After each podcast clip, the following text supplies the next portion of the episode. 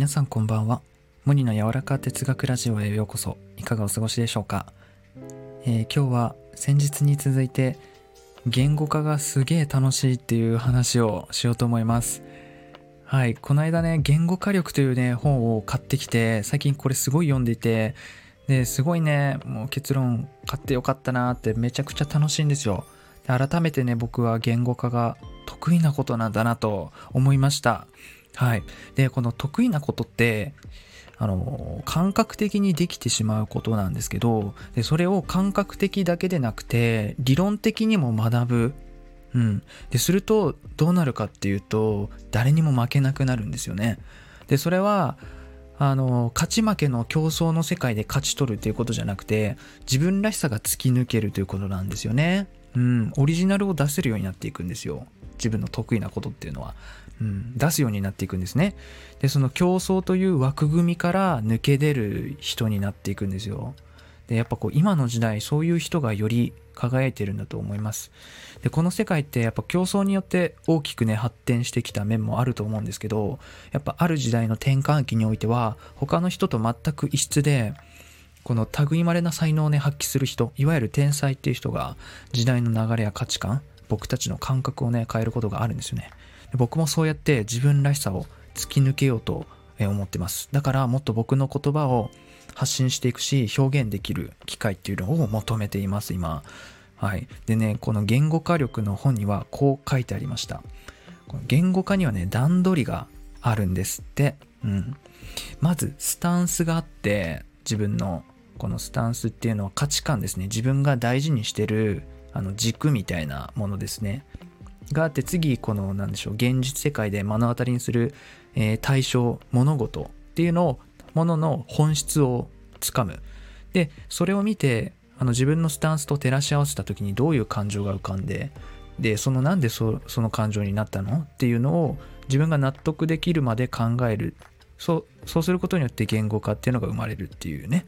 ことなんですけど、まあ、あの、ちょっと難しく言っちゃったんですけど、まあ、要は自分の大事にしてる価値観を軸に外の世界を見て、僕はどう感じたのか、何でそう思ったのか、で、その理由理由をこの自分が納得できるまでこれあの別に人に納得させるためとかじゃなくて自分が納得するかどうかなんでこの感情については自分の感情が何でそう思ったのかっていうその真相部分をこう追求していって納得できるまでそのあの思いをねく、あのすくい上げてみてで最初はこう稚拙でもいいから言語にしてみてでこう何回も何回も繰り返して納得できるまでその言語化を繰り返すっていうことによってこうあの初めて質の高い言語化が生まれるそうなんですよ。でこの質の高い言語化の定義っていうのがやっぱ僕はねこう思うんですよ。相手に響くかどうかで自分がその自信を持って伝えているかどうかこれがなんか質の高い言語化だと思うんですね。で、やっぱ僕が、そのなんだろうな、いろんな言葉喋るんですけど、このなんかすごいスイッチが入る時があるんですよ。なんか頭にこう、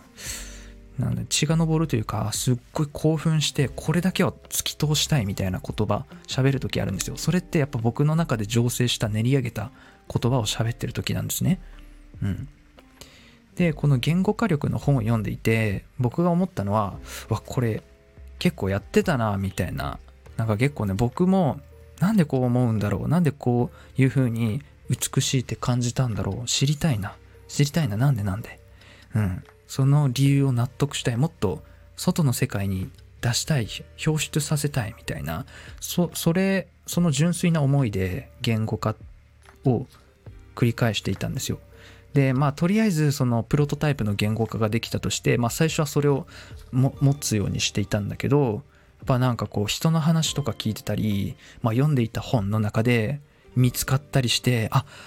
こういうことかみたいなもっとうまく言語化がそれじゃできそうだぞみたいな感じで言語化ってこう自分の言葉っていうのはこうレベルが上がっていくんですね勝手に。完成された言葉ってないと思ってて、まあ、あの全時こう高められていくものだと思っていて。うん、なんかこの言葉っていい言葉って出会うと感動するとあの心の奥底が振動するので蓄積されるんですよね。で感動したことっていうのは死んでも忘れないって言われてるんですね。うん。愛とか感動したことっていうのは死んだ後も生き続けるっていうまあこんな話があるんですけど僕はそれを信じてるんですけど結構これやってたなと思うんですよねこの繰り返す。言葉にしたいなみたいな。なんか僕言葉を探すように本を読むんですよ。なんでそんなに勉強熱心だねってたまに言われることがあるんですけどリアルの人にも。いやその読書が好きで読書してるんじゃないみたいな。なんかなんていうかね探してるんだっていうなんか詩的な詩人みたいなことを言うんですけどでも率直に言うとそうなんですよ。言葉を僕は探してるんですよ。そこまでして僕は言語化したいんだなって僕の感情を思った世界を。うん。なんでそんなに言語化がいいんでしょうかねって。また繰り返し自分に問うんですけどやっぱりねこれはもっと深く味わいたいんですよ。この感情を。感情っていうのをやっぱ理論とか何ていうか理論じゃないな。感情っていうのは論理とかこのちゃんと頭でも理解できるように思考が追いつくみたいな。この時が本当に激し激しい喜びを感じるんですね。もっと感動するんですよ。うん。すごく刺激的というかおまけにこう人に共有してる時本当に楽しいし、うん、でその自分の言語化をする時にスタンスが大事だって言ったんですけど、まあ、ここで言う僕のスタンス大事にしてる価値っていうのはやっぱ自由であること、まあ、人は自由であるべきだ。自分らしくいるべきだ。っていうその価値観に基づいてやっぱ僕は世界を見ていてこのスタンスで世界を見つめた時にこの湧き起こったそこから生じた感動することをね、届く言葉に組み上げていきたい。難しいかな。うん。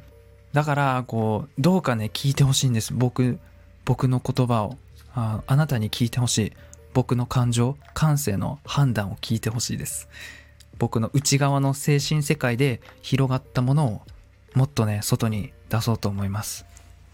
はい。ということで、まあ、今日はこんな感じで話してみました。言語化